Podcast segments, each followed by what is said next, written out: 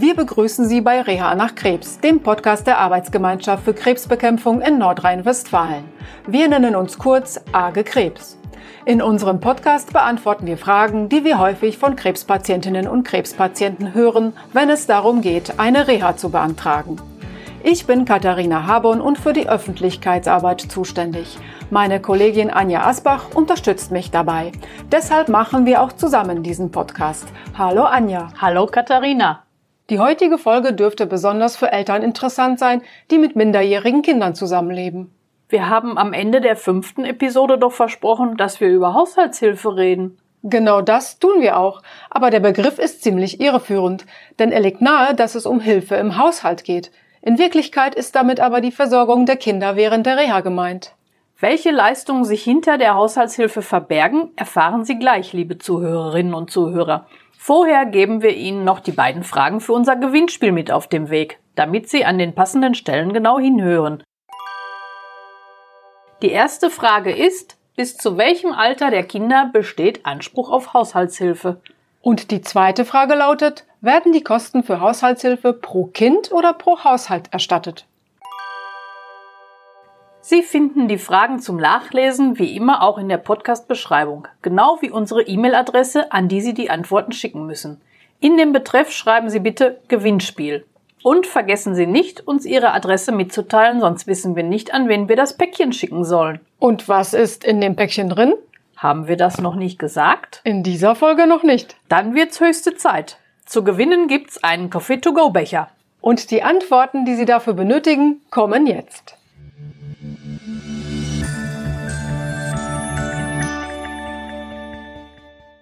Ich glaube, die Haushaltshilfe lässt sich am besten erklären, wenn wir uns einen beispielhaften Fall ausdenken. Wir können es gerne versuchen. Dann stellen wir uns eine Familie vor, Mama, Papa und zwei Kinder. Das jüngere, ein Mädchen, besucht den Kindergarten. Ihr älterer Bruder geht zur Grundschule. Die Mama würde gern eine stationäre Reha nach ihrer Brustkrebserkrankung machen, aber sie zögert mit dem Antrag, weil sie ihrer Familie nicht im Stich lassen möchte. Papa muss Vollzeit arbeiten und kann die Kinder mittags nicht aus der Kita und der Schule abholen. Das macht Mama für gewöhnlich. Dann kocht sie das Mittagessen, macht mit ihrem Sohn die Hausaufgaben, fährt die Kinder zum Sport und, und, und. Wie soll der Familienalltag funktionieren, wenn sie drei Wochen lang weg ist? Genau dafür ist die Haushaltshilfe da. Die Mutter kann die Leistung zusätzlich bei uns beantragen, noch bevor sie zur Reha fährt. Uns ist nämlich bewusst, dass Eltern ihre Kinder zu Hause gut versorgt wissen müssen. Ansonsten machen sie sich gar nicht erst auf den Weg. Und in unserem Fallbeispiel sind drei Voraussetzungen erfüllt. Erstens, die Mutter kann den Haushalt während der stationären Reha nicht so weiterführen, wie sie es üblicherweise tut. Sie hat kurz darüber nachgedacht, eine ambulante Reha zu machen, um beides unter einen Hut zu kriegen. Aber dann hätte die Reha für sie nicht den Effekt, den sie sich wünscht. Von drei Wochen Auszeit vom Alltagsstress, irgendwo weit weg in einer schönen Gegend, verspricht sie sich mehr Erholung. Definitiv. Ich würde an ihrer Stelle auch eine stationäre Reha vorziehen. Gut, dann kommen wir wieder auf die Voraussetzungen zu sprechen. Was spielt bei der Antragsprüfung noch eine Rolle? Die Haushaltshilfe wird zweitens nur gewährt, wenn es keine anderen Personen gibt, die in demselben Haushalt leben und die Aufgaben der Mutter übernehmen könnten.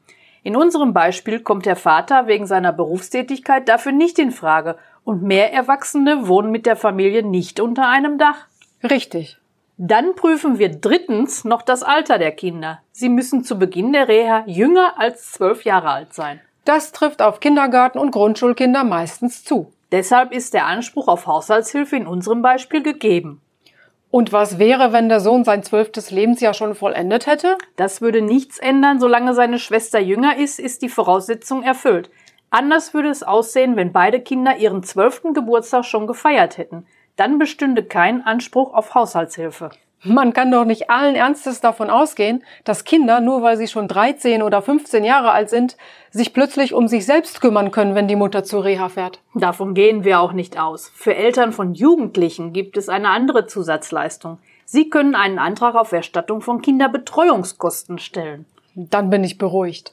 Aber kommen wir zurück auf die Haushaltshilfe. Jetzt, da die Mutter weiß, dass ihr die Leistung zusteht, welche Art der Unterstützung kann sie denn erwarten? Es handelt sich um eine finanzielle Leistung, also keine personelle. Soll heißen, wir vermitteln keine Hilfskräfte. Die Antragstellerin muss selbst jemanden finden, der ihre Aufgaben während der Reha übernimmt. Das kann jemand aus dem Freundes- oder Familienkreis sein, aber auch eine professionelle Kraft, die bei einem sozialen Dienst oder einem privaten Unternehmen beschäftigt ist. Wir übernehmen dann die Kosten für die selbstbeschaffte Haushaltshilfe. Angenommen, in unserem Beispiel erklärt sich die Nachbarin bereit, die Kinder zu betreuen und bei der Hausarbeit zu helfen. Sie ist schon in Rente, hat also tagsüber Zeit. Das ist eine Lösung, die wir grundsätzlich akzeptieren. Wie hoch die Kostenerstattung am Ende ausfällt, hängt aber davon ab, wann genau die Nachbarin gebraucht wird. Wahrscheinlich wird sie von montags bis freitags die Kinder mittags aus der Kita bzw. Schule abholen und so lange bleiben, bis deren Papa nach Hause kommt. Samstags und Sonntags, wenn er frei hat, muss sie nicht unterstützen. Für die in diesem Umfang geleisteten Arbeitsstunden erstatten wir den gesetzlich festgelegten Stundenlohn von zurzeit 10,50 Euro, aber höchstens 84 Euro pro Tag. Hinzu kämen dann noch die Fahrtkosten. Das heißt, sie sollte sich aufschreiben, von wann bis wann sie im Einsatz war und wie viele Kilometer sie gefahren ist. Unbedingt. Und wenn sie die Kinder mit dem Bus abholt, sollte sie die Fahrkarten aufheben. Jetzt kann ja nicht jede Familie auf eine Nachbarin zählen, die einfach so einspringen kann. Aber vielleicht gibt es andere liebe Menschen, Verwandte oder Freunde, die grundsätzlich helfen wollen, nur dass sie sich für den Zeitraum bei der Arbeit freinehmen müssen. Wenn sie dafür nicht ihren Jahresurlaub verwenden. Na, das kann man ja nun wirklich von niemandem erwarten. Dann nehmen Sie wahrscheinlich unbezahlten Urlaub und wir gleichen den Nettoverdienstausfall aus, also das Bruttogehalt nach Abzug von Steuern und Sozialversicherungsbeiträgen.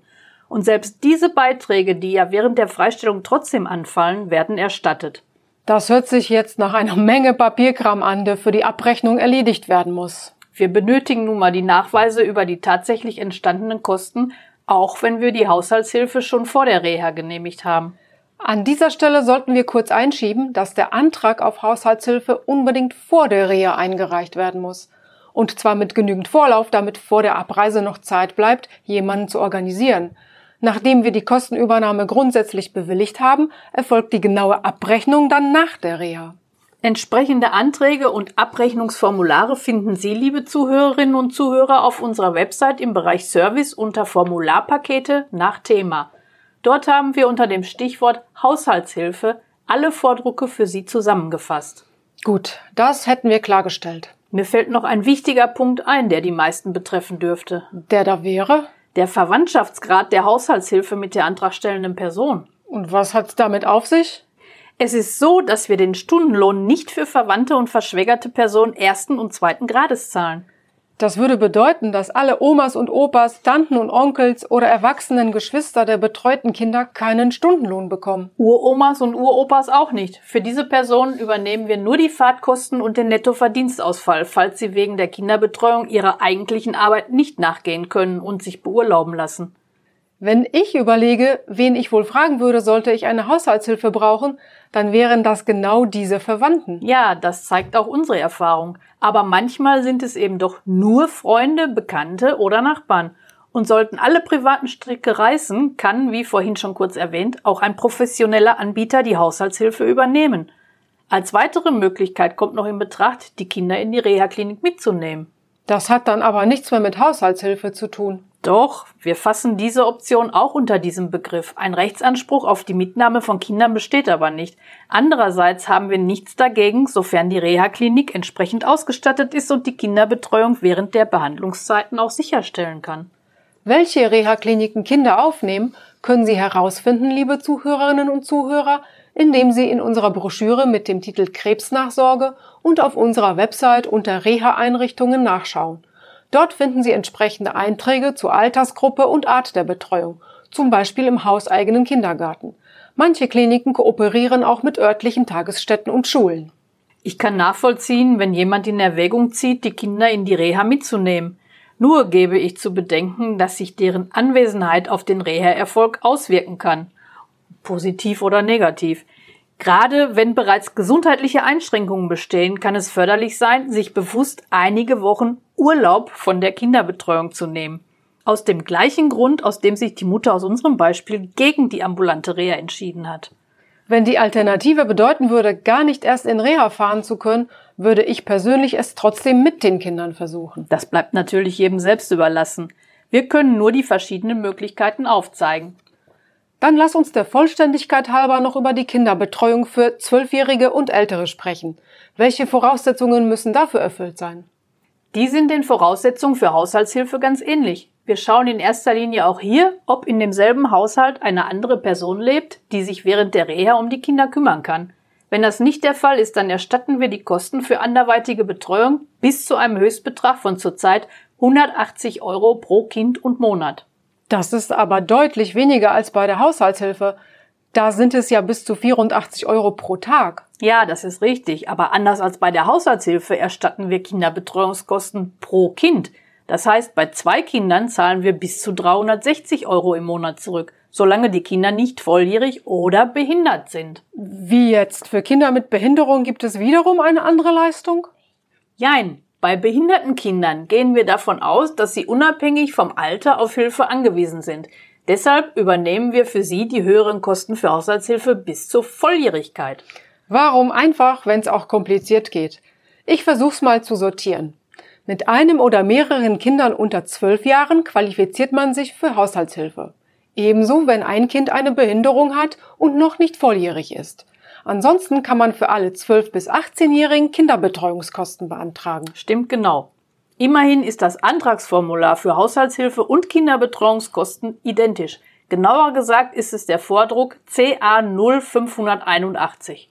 Wir verlinken die PDF-Druckversion in der Beschreibung zu dieser Folge, liebe Zuhörerinnen und Zuhörer. Und schauen Sie sich am besten auch gleich die Formulare zur Abrechnung bzw. Erstattung der Kosten an. Die müssen zwar erst nach der Reha eingereicht werden, aber daraus geht hervor, welche Nachweise sie erbringen müssen, wenn es soweit ist. Und für uns ist jetzt die Zeit gekommen, Nicole ans Mikro zu holen.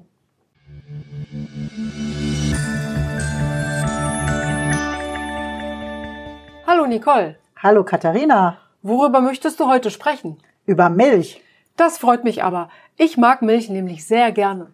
Hast du denn schon mal gehört, dass Milch das Krebsrisiko erhöhen soll? Nee, das ist mir ganz neu. Und ich mag's auch gar nicht glauben. Viele Menschen tun es aber, ist meine Erfahrung. Es gab nämlich schon einige Forschenden, die krebserregende Wirkung von Milch bewiesen haben wollen. Die einen behaupten, dass Milch Infektionserreger enthält, die chronische Entzündung verursachen. Dadurch können Krebszellen entstehen oder sich schneller vermehren. Und die anderen fanden heraus, dass die Wachstumhormone, die in der Kuhmilch nun mal enthalten sind, angeblich die gleiche krebsfördernde Wirkung haben. Ist denn an diesen Theorien etwas dran? Nicht wirklich. Die Datengrundlage dieser Studien war sehr, sehr, sehr dünn. Das heißt, die Ergebnisse mögen zwar richtig sein, aber sie sind nicht belastbar. Dafür müssen viel aufwendigere Forschung betrieben werden. Und ich sage das nicht nur aus persönlicher Überzeugung. Auch das Bundesinstitut für Risikobewertung sieht keinen Grund, vor Milch zu warnen. Also muss ich nicht ab sofort auf mein Latte Macchiato verzichten? Nein, natürlich nicht. Jedenfalls nicht aus Sorge vor Krebs. Und weil du eine Frau bist. Willst du damit etwa sagen, dass Männer lieber keine Milch trinken sollten? Nein, so pauschal kann man das natürlich auch wieder nicht sagen. Aber es gibt schon eine Risikogruppe, und zwar alle Männer, die eine familiäre Vorgeschichte mit Prostatakrebs haben. Wenn der Vater oder der Bruder also schon betroffen war, dann wäre es besser, Mann, hier mit Doppel-N, streicht die Milch aus seinem Speiseplan, sonst steigt das Risiko, selbst an Prostatakrebs zu erkranken? In solchen Fällen ist es wissenschaftlich gut bewiesen. Aber als Ursache wurde nicht irgendwelche Infektionserreger oder Wachstumshormone ausgemacht, sondern das in Milch enthaltene Calcium.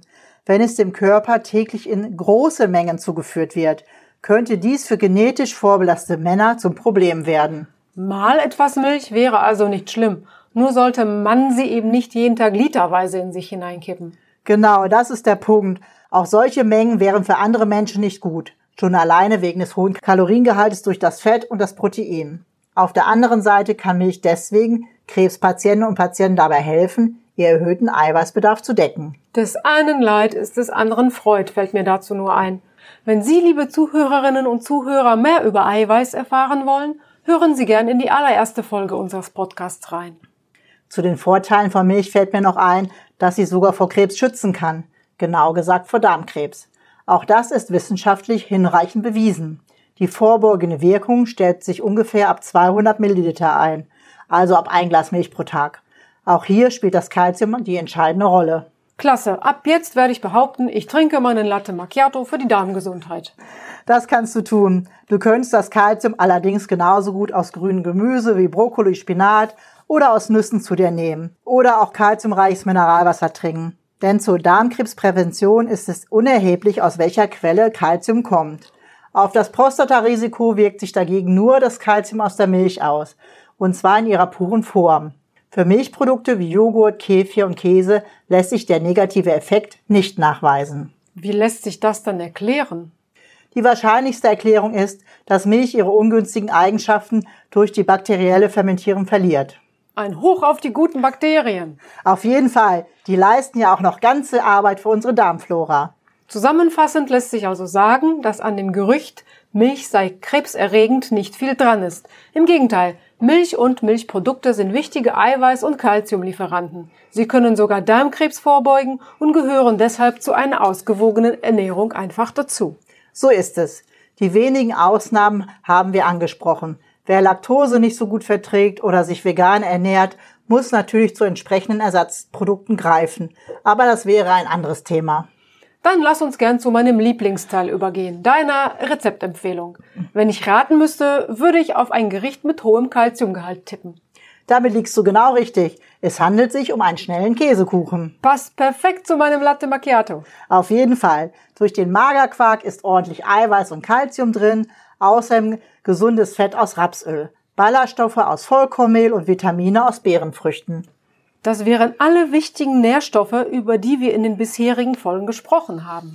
So gesund kann Kuchen sein. Aber etwas Zucker ist schon noch drin, oder? Ja klar, es soll ja gesund und lecker schmecken. In diesem Sinne wünsche ich unseren Zuhörern einen guten Appetit. Danke, liebe Nicole. Danke euch. Die Backanleitung für den schnellen Käsekuchen finden Sie auf unserer Website unter Service und Ernährung oder klicken Sie auf den direkten Link zum Rezept in der Beschreibung zu dieser Folge. Und schicken Sie uns die Antworten auf die beiden Gewinnspielfragen. Die ersten fünf richtigen Einsendungen werden mit einem Coffee-to-go-Becher belohnt. Zögern Sie also nicht zu lange mit Ihrer Teilnahme. Wir wünschen Ihnen dabei viel Glück! Wir hoffen, dass wir Ihnen, liebe Zuhörerinnen und Zuhörer, ein paar Fragen zu Reha nach Krebs beantworten konnten. Auf unseren Internetseiten finden Sie das Wichtigste zum Thema Haushaltshilfe zum Nachlesen. Wir freuen uns auf Ihren Besuch. Sie können auch unsere Kolleginnen und Kollegen am Servicetelefon anrufen. Die Kontaktdaten finden Sie in der Podcast-Beschreibung. Wir sind Katharina Habon und Anja Asbach. Wir wünschen Ihnen alles Gute und sagen Danke für Ihr Interesse an Reha nach Krebs, dem Podcast der Arbeitsgemeinschaft für Krebsbekämpfung. Tschüss!